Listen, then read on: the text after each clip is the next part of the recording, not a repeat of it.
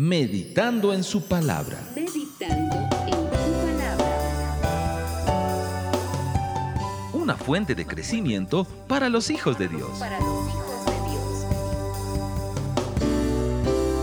Bebamos de esta fuente abundantemente, para que de nosotros salten aguas de vida eterna. De vida eterna. desarrollando temas esenciales para una vida cristiana normal. Querigma Radio.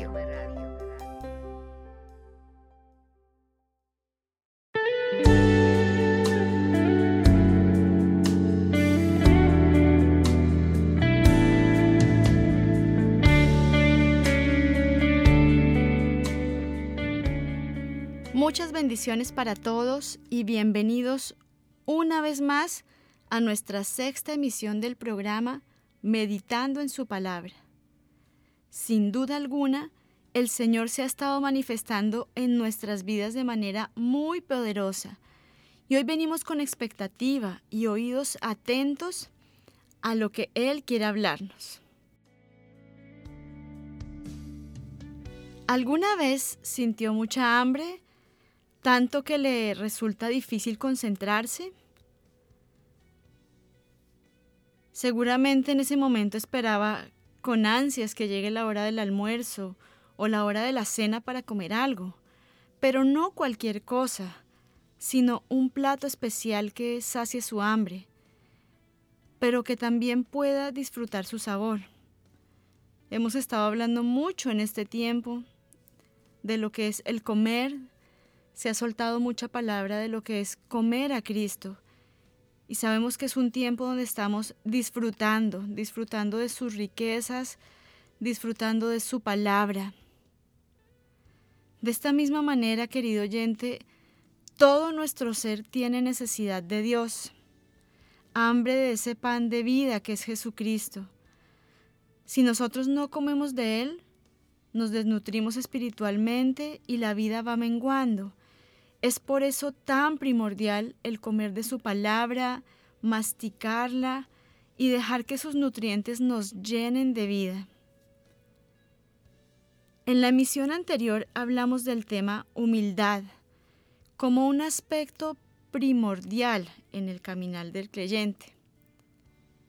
Hemos visto que cada devocional ha venido no solamente ampliando temas que conocemos en la palabra, sino confrontando nuestras vidas y a su vez ajustándonos para tener una vida conforme a la revelación de Jesucristo en nosotros.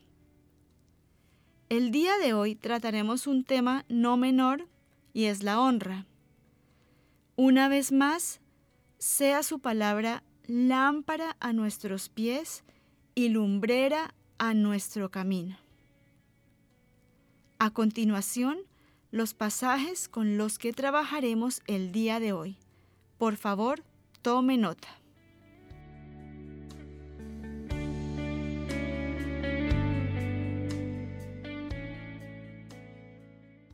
Esther capítulos 3 y 6. Primera Samuel capítulo 2 verso 30. Romanos 1:21. Primera Samuel capítulo 24 verso 10. Primera Crónicas capítulo 16 versos 28 al 36. Apocalipsis capítulo 4 versos 9 al 11. Mateo capítulo 13, versos 57 al 58. La honra, la adoración, la alabanza no son acciones automáticas, siempre nacen de un corazón que ama de manera genuina. Cada día de nuestra vida, en cada acción, tenemos la opción de movernos en honra o no no solamente con Dios, sino con nuestra familia, pares, la gente que nos rodea. Hay alguien en la palabra que podemos decir dedicó su vida a honrar a Dios, sin importar la posición o circunstancias del momento. De él solo tenemos registro en el libro de Esther. Como mencioné, el honrar nace de un corazón que ama. y está también muy ligado a la justicia, tema que trataremos en el siguiente devocional. Vamos a revisar la vida de Mardoqueo. Acompáñeme por favor al libro de Esther y revisemos cuál fue la situación que se presentó con él. Esther capítulo 3 verso 1 al 6.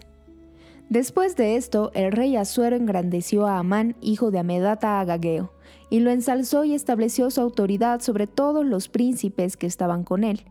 Y todos los siervos del rey que estaban a la puerta del rey se inclinaban y se postraban ante Amán, porque así había ordenado el rey en cuanto a él. Pero Mardoqueo ni se inclinaba ni se postraba. Entonces los siervos del rey que estaban a la puerta del rey dijeron a Mardoqueo, ¿por qué traspasas el mandato del rey? Y sucedió que después de que ellos le habían hablado día tras día, y él se había negado a escucharlos, se lo informaron a Amán para ver si la palabra de Mardoqueo era firme, porque él les había declarado que era judío. Cuando Amán vio que Mardoqueo no se inclinaba ni se postraba ante él, Amán se llenó de furor, y él no se contentó con echar mano solo a Mardoqueo, pues le habían informado cuál era el pueblo de Mardoqueo. Por tanto, Amán procuró destruir a todos los judíos, el pueblo de Mardoqueo, que estaban por todo el reino de Asuero. Note con mucho detalle lo que sucedió allí. Usted puede revisar ese texto después, en su casa, con tranquilidad. Se firmó una ley en el imperio persa, pero esta nueva ley tenía algo particular y es que deshonraba a Dios. En el pasaje que leímos, vemos cómo respondieron a esta ley. Fíjese en el verso 2. Los siervos del rey se inclinaban y postraban, pero Mardoqueo no hizo nada de esto y sin duda alguna fue una acción muy valiente. Otro aspecto muy interesante que encontramos está en el verso 4, y es que día tras día los siervos del rey le hablaban y él se negó a escucharlos. Realmente Mardoqueo estaba siendo cuidadoso, no solamente en honrar a Dios, sino en guardar su fe. ¿Qué es lo que viene a continuación? Bueno, viene el furor de Amán, quien no solamente procura matarlo, sino destruir también a su pueblo que estaba en el reino de Asuero. Mire lo que dice el relato. Sigamos en Esther 3, versos 8 al 15. Y Amán dijo al rey Asuero, hay un pueblo esparcido y diseminado entre los pueblos en todas las provincias de tu reino. Sus leyes son diferentes de las de todos los demás pueblos y no guardan las leyes del rey, así que no conviene al rey dejarlos vivos. Si al rey le parece bien, decrétese que sean destruidos y yo pagaré diez mil talentos de plata en manos de los que manejan los negocios del rey para que los pongan en los tesoros del rey. El rey tomó de su mano el anillo de sellar y se lo dio a Amán, hijo de Amedata Agageo, enemigo de los judíos.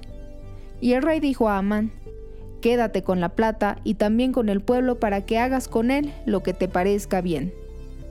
Entonces fueron llamados los escribas del rey el día 13 del mes primero, y conforme a todo lo que Amán había ordenado, fue escrito a los sátrapas del rey, a los gobernadores que estaban sobre cada provincia y a los príncipes de cada pueblo a cada provincia conforme a su escritura y a cada pueblo conforme a su lengua, escrito en el nombre del rey Asuero y sellado con el anillo del rey. Y se enviaron cartas por medio de los correos a todas las provincias del rey para destruir, matar y exterminar a todos los judíos jóvenes y ancianos, niños y mujeres en un solo día, el día 13 del mes 12, que es el mes de Adar, y sus posesiones dadas al saqueo cada ley en cada provincia fue publicada a todos los pueblos para que estuvieran preparados para ese día. Salieron los correos apremiados por la orden del rey. El decreto fue promulgado en la fortaleza de Susa. Y mientras el rey y Amán se sentaron a beber, la ciudad de Susa estaba consternada.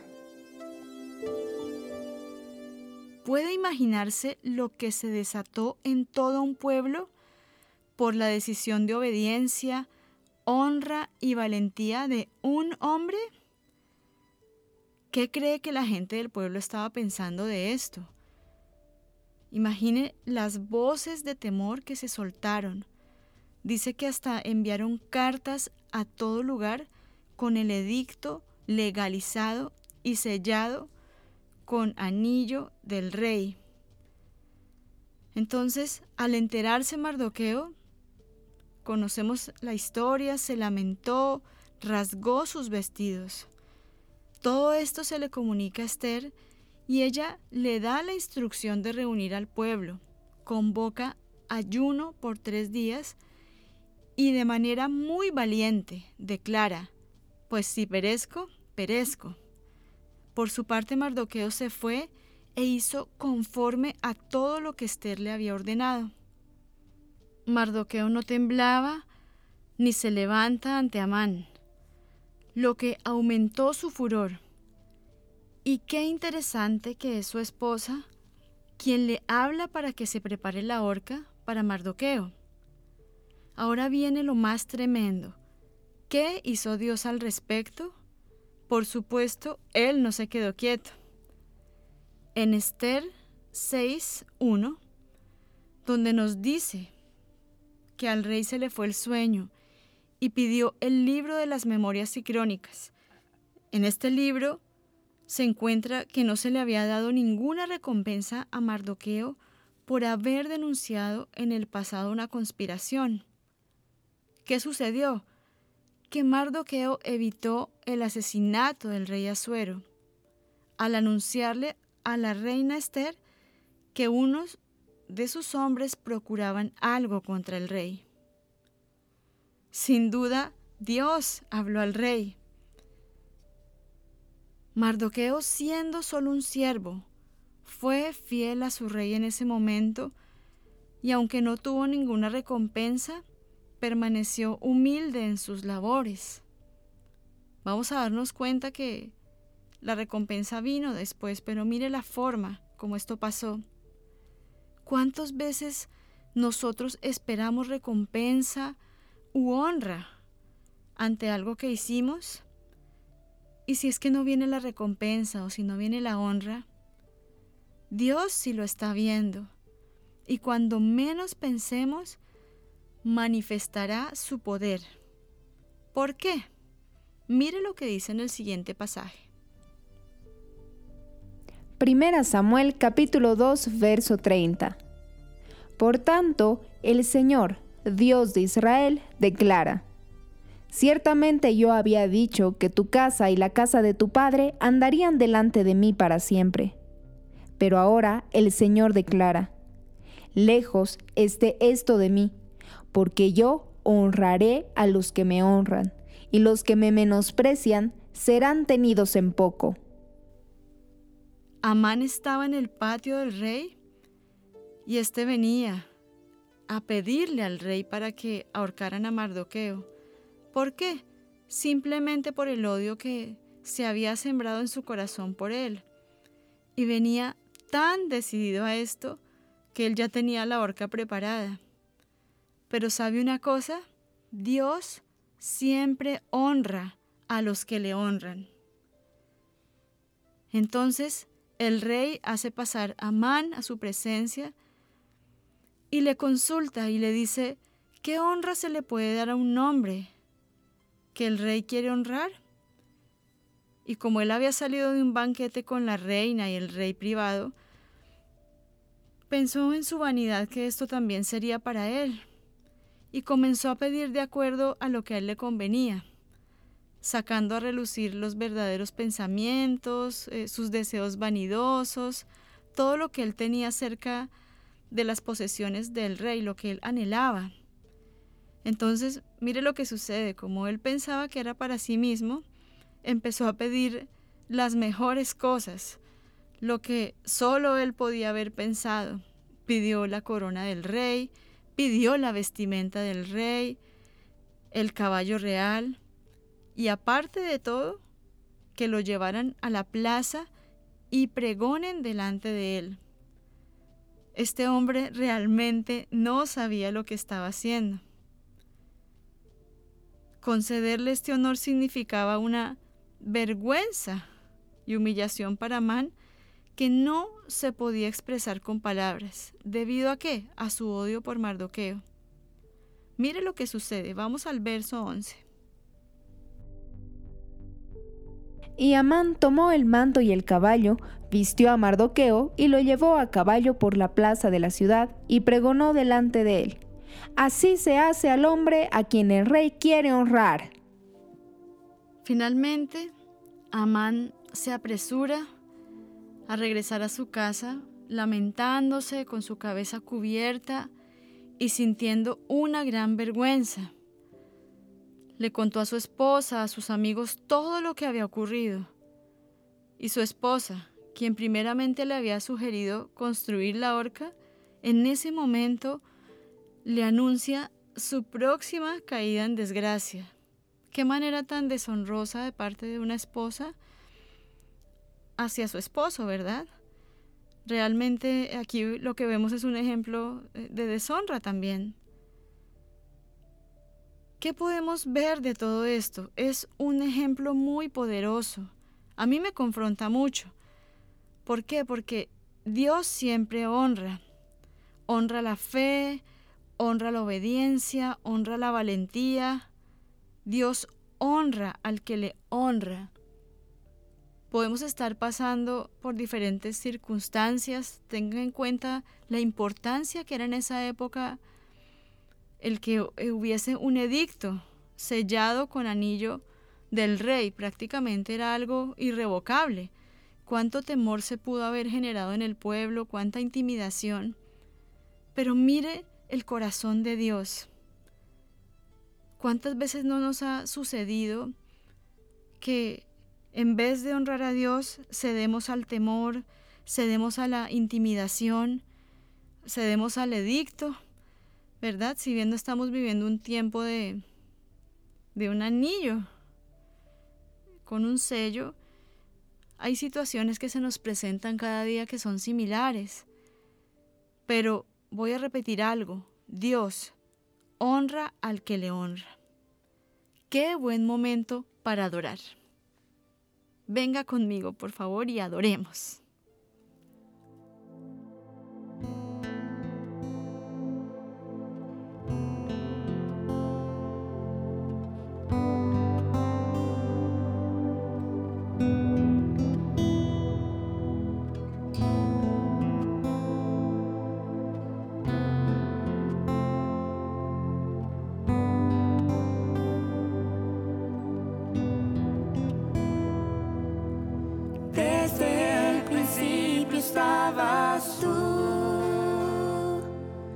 Caminando entre nosotros, oh Jesús. Es tu luz la que me da alegría. Fue tu voz que me llamó y tengo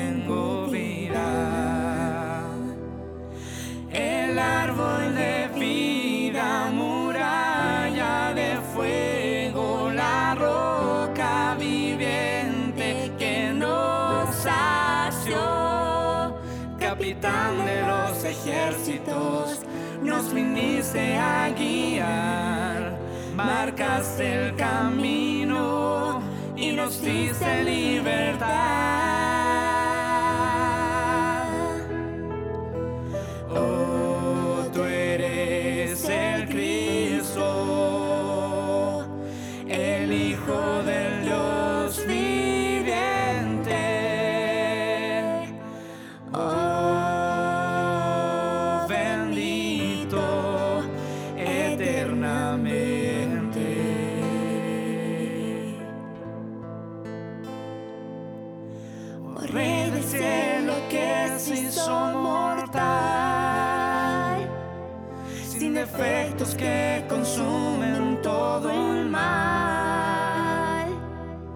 primogénito escogido y separado,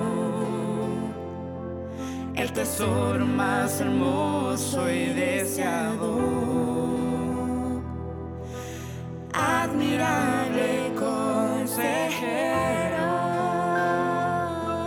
poderoso Padre eterno, príncipe de paz, el cordero traspasado a lo profundo, derrotando al pecado, fue glorificado.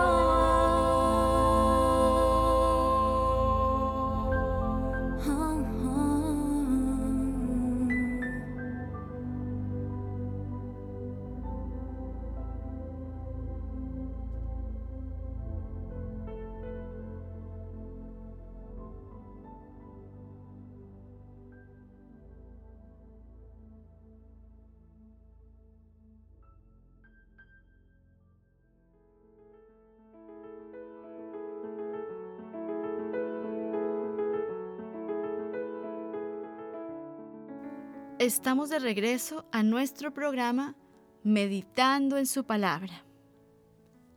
En el segmento anterior vimos cómo la honra nace de un corazón que ama, de la obediencia y también de una fe valiente. Hablamos de un ejemplo muy evidente y es la acción de Mardoqueo al no rendirse ante Amán. ¿Cómo termina?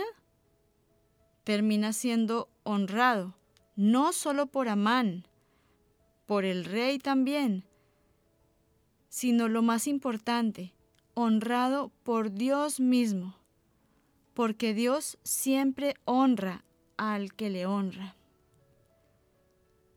Para nosotros como hijos de Dios, esto es fundamental. ¿Qué pasa, por ejemplo, cuando una persona conoce algo de Dios y no obedece o responde con deshonra? Mire lo que dice Romanos 1:21. Pues aunque conocían a Dios, no le honraron como a Dios ni le dieron gracias, sino que se hicieron vanos en sus razonamientos y su necio corazón fue entenebrecido. Esto es muy fuerte, dice, aunque conocían a Dios, no le honraron como a Dios, ni le dieron gracias. Entonces, ¿qué podemos sacar de este pequeño pasaje? Es muy importante saber bien cómo es que quiere Dios ser honrado. Porque el concepto de honra está muy ligado a que no debo darle lo que yo quiero darle, sino lo que Él quiere recibir. Y este pasaje nos lo muestra de forma muy clara. Dice, no le honraron como a Dios, ni le dieron gracias. Vamos a ver otro ejemplo más, y es el caso de David. David siguió honrando a Saúl aun cuando él trató de matarlo. Recuerde que hablamos que la honra también está muy ligada al amor. Aunque David fácilmente pudo haberse vengado, tenía todas las herramientas para hacerlo y las motivaciones y la razón, él rechazó hacerlo por la simple razón de que Saúl era el líder ungido y nombrado sobre Israel. Más allá de eso, David estaba honrando al Padre con esa decisión. Yo no dudo que en algún momento David haya sentido deseos de venganza, mas sin embargo venció la honra y el amor que había en él por el Padre y aún por Saúl. Miremos primera de Samuel, capítulo 24, verso 10. He aquí, hoy han visto tus ojos que el Señor te ha puesto en mis manos en la cueva en este día. Y algunos me dijeron que te matara, pero mis ojos tuvieron piedad de ti y dije, no extenderé mi mano contra mi rey, porque es el ungido del Señor. Podemos ver a través de la vida de David la honra como una transversal. David honró al Padre con su fe desde el momento en que, intimidado por el gigante, le declara, ¿recuerda lo que dice? Tú vienes a mí con espada y lanza y jabalina, mas yo vengo a ti en el nombre del Señor de los ejércitos, el Dios de los escuadrones de Israel, a quien tú has provocado. El Señor te entregará hoy en mi mano. La confianza de David en Dios y su celo por su nombre no solamente es admirable, sino es una evidencia de honra. Mira, mire cómo se expresa David en este pasaje del Padre, o sea, se, se expresa y se refiere a un Dios poderoso, a un Dios que lo va a salvar, que lo va a ayudar y que le va a entregar aún a sus enemigos. David recupera el arca, dispone el tabernáculo en adoración. Él siempre buscó dar honra a Dios, glorificar su nombre. Atento a esta palabra, por favor, querido oyente, glorificar. es tan elevado el nivel de honra que lo que causa es el permanecer en el reino eterno y termina prometiéndole un descendiente que reinará en el trono para siempre. Ese es Cristo mismo. Qué gran recompensa o galardón tuvo David por honrar al Padre. Pero ¿saben por qué él vivió este principio de honra? Yo quiero destacar dos motivos. Porque él honraba a Dios, porque él honraba a su rey. A pesar de las injusticias de Saúl, que lo buscaba para matarlo, David lo honraba igualmente como autoridad. Esto para mí es, es muy fuerte. ¿Por qué? Porque el que siembra honra, cosechará siempre honra. Esto que hizo David rompe todas nuestras estructuras, aún en frente a quienes nos persiguen, a nuestros enemigos. Qué tremendo esto, ¿verdad? Ahora revisemos lo que dice la palabra respecto a la honra. Note aquí algo muy interesante. El principal término hebreo que significa honra es kabbat, cuyo significado literal es peso, honorable, glorificado. ¿Recuerda que le dije que marcara esa palabra? De modo que a la persona a la que se honra se la considera de peso, de valía. Por otro lado, en griego el nombre es timao. Transmite también la idea de honra, estima, valor, preciosidad. La palabra kabad, honrar, aparece por ejemplo en el libro de Deuteronomio, verso 5, capítulo 16. Revisémoslo rápidamente. Honra a tu padre y a tu madre, como el Señor tu Dios te ha mandado, para que tus días sean prolongados y te vaya bien en la tierra que el Señor tu Dios te da. Ahora quiero que note un detalle. La palabra kabad viene de la raíz kabod, que es gloria, honor, honorable, glorioso. Entonces la palabra honra y la palabra gloria están íntimamente unidas. Acompáñeme por favor a Apocalipsis 4, versos 9 al 11. Este poderoso pasaje y cada vez que los seres vivientes darán gloria y honor y acción de gracias al que está sentado en el trono, al que vive por los siglos de los siglos, los veinticuatro ancianos se postrarán delante del que está sentado en el trono y adorarán al que vive por los siglos de los siglos, y colocarán sus coronas delante del trono diciendo, Digno eres, Señor y Dios nuestro, de recibir la gloria y el honor y el poder, porque tú creaste todas las cosas y por tu voluntad existían y fueron creadas. En esta relación honra, gloria, glorificar a Dios es honrarlo por lo que Él realmente es. Él es el único merecedor de gloria y honor. ¿Cuándo glorificamos a Dios? Cuando demostramos a través de la palabra o la acción su glorioso carácter, sus obras, sus maravillas. También cuando modelamos el carácter de Cristo en nosotros. Esa es una forma de glorificar a Dios. ¿Por qué? Porque estamos mostrando sus atributos. Dios ha colocado en cada uno de sus hijos algo muy poderoso, un aspecto de su gloria, una obra perfecta que tiene que desatarse, que tiene que manifestarse.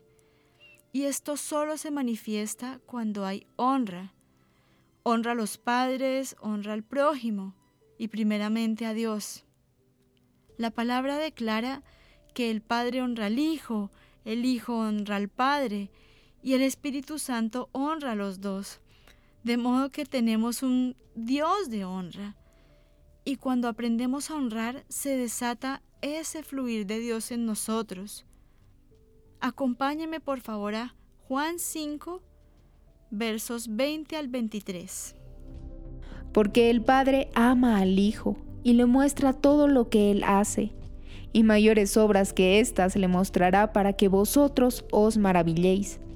Porque así como el Padre levanta y da vida a los muertos, así también el Hijo da vida a los que quiere. Porque ni aun el Padre juzga a nadie, sino que todo el juicio lo ha encomendado al Hijo, para que todos honren al Hijo así como honran al Padre. El que no honra al Hijo, no honra al Padre que lo envió. Ahora, ¿qué pasa si no hay honra? Hay muchísimos ejemplos en la palabra, pero yo quiero citar uno en este momento. Observemos lo que pasó en Nazaret. Mateo 13, versos 57 al 58. Y se escandalizaban de él, pero Jesús les dijo, no hay profeta sin honra, sino en su propia tierra y en su casa. Y no hizo allí muchos milagros a causa de la incredulidad de ellos. La falta de honra no les permitió creer para recibir lo que Jesús quería impartir. Sabemos que allí muy pocos fueron sanados, no porque Jesús no quisiera hacerlo, sino porque ellos no creían. Ellos no podían dejar de ver a Jesús simplemente como un carpintero, no le honraron. Si bien hay muchas maneras de honrar a Dios y esto trae recompensa, la palabra también refiere a que debemos honrar a otros. En primera de Pedro 2:17 dice, honrad a todos, amad a la hermandad, temed a Dios, honrad al rey. Qué bonito verso, ¿verdad? Cada persona a mi alrededor tiene un peso. Recuerde que uno de los significados de honra es peso. Cada persona tiene un valor dado por Dios, por tanto, yo también debo honrar a los demás. Romanos 12:10 nos dice, amaos los unos a los otros con amor fraternal. En cuanto a honra, prefiriéndoos los unos a los otros. Amados oyentes, a esta altura no podemos decir que lo que esperamos es una gran recompensa, o que hacemos las cosas, honramos a Dios por recompensa, creo que no, no es algo que estamos haciendo y, espero que eso no esté pasando. No debe ser nunca esa nuestra motivación. Adorarlo, honrarlo, glorificarlo debe ser siempre nuestra prioridad. La adoración enseña, honra, y la honra activa la fe. Jesús no pudo hacer milagros en lugares donde no se le honraba, donde no había fe. ¿Qué puede hacer Él en nosotros si no hay una vida de honra que se esté manifestando? ¿Cómo debemos honrarle? Lo veremos en el siguiente segmento. Le invito a que juntos adoremos.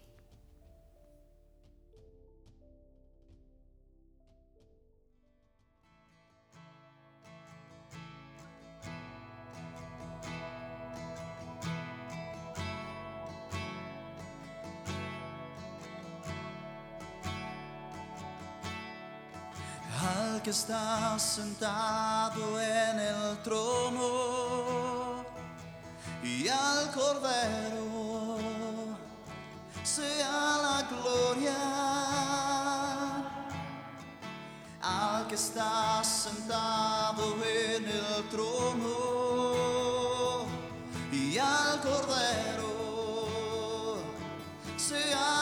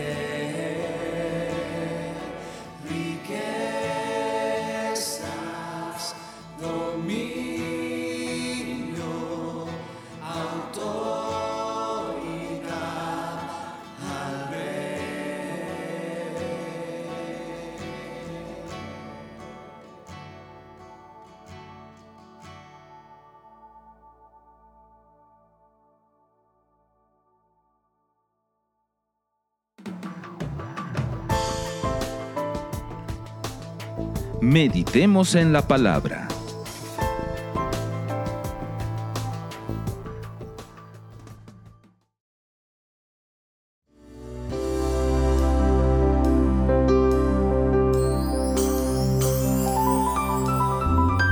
Querigma Radio. Querigma Radio. Desarrollando temas esenciales para una vida cristiana normal.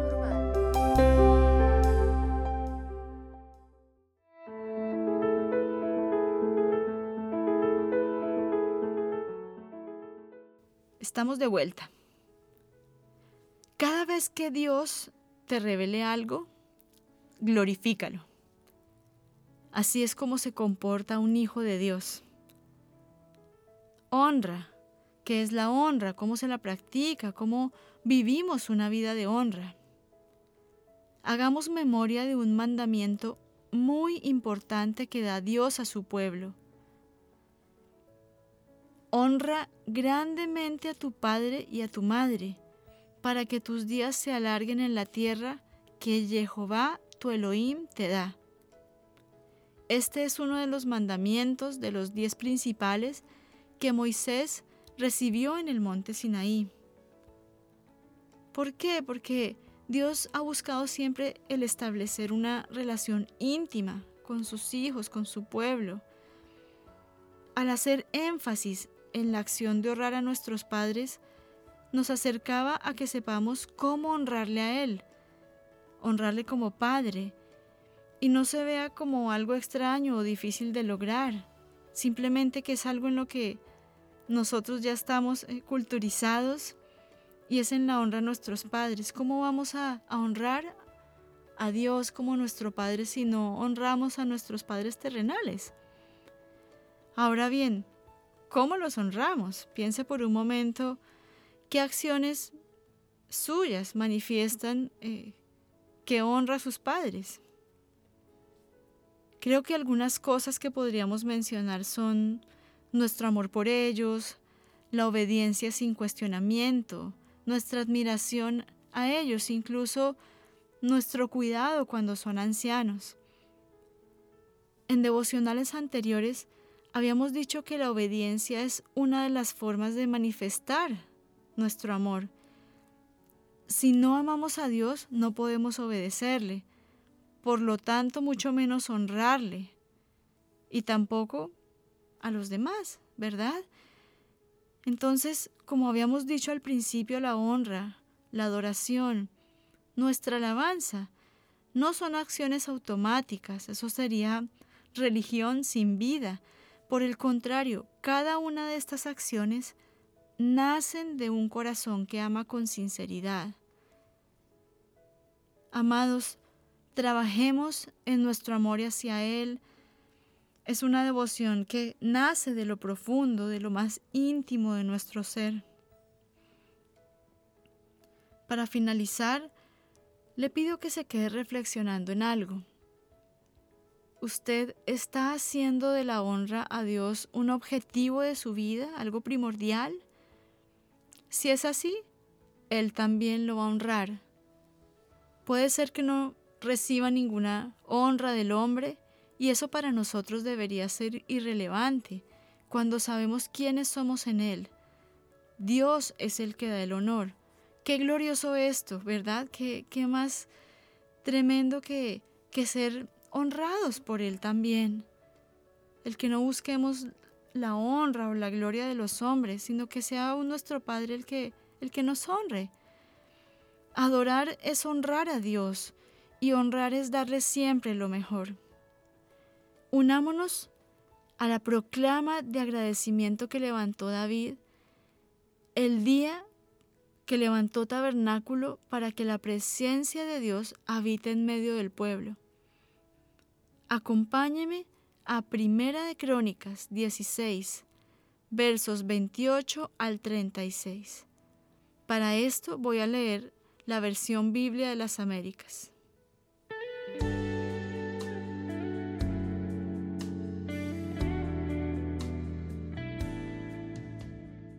Tributad al Señor, oh familias de los pueblos, tributad al Señor gloria y poder. Tributad al Señor la gloria debida a su nombre. Traed ofrenda y venid delante de Él. Adorad al Señor en la majestad de su santidad. Temblad ante su presencia toda la tierra. Ciertamente el mundo está bien afirmado, será inconmovible. Alégrense los cielos y regocíjese la tierra, y digan entre las naciones, el Señor reina. Ruge el mar y cuanto contiene. Regocíjese el campo y todo lo que en él hay.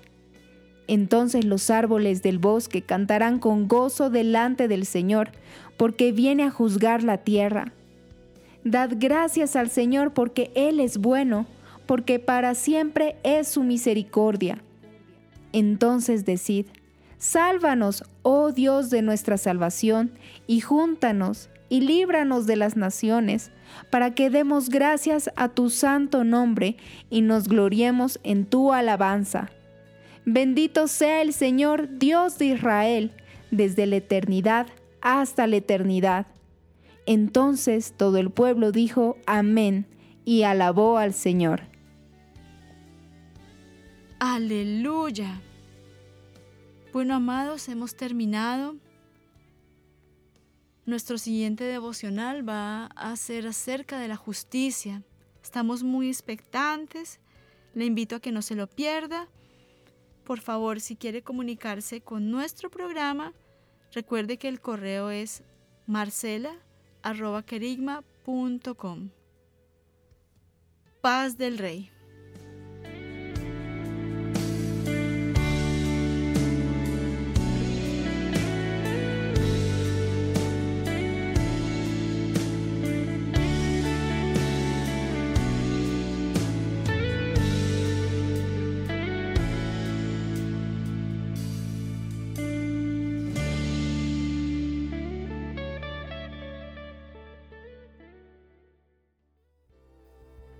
Aquí tu programa Meditando en su palabra.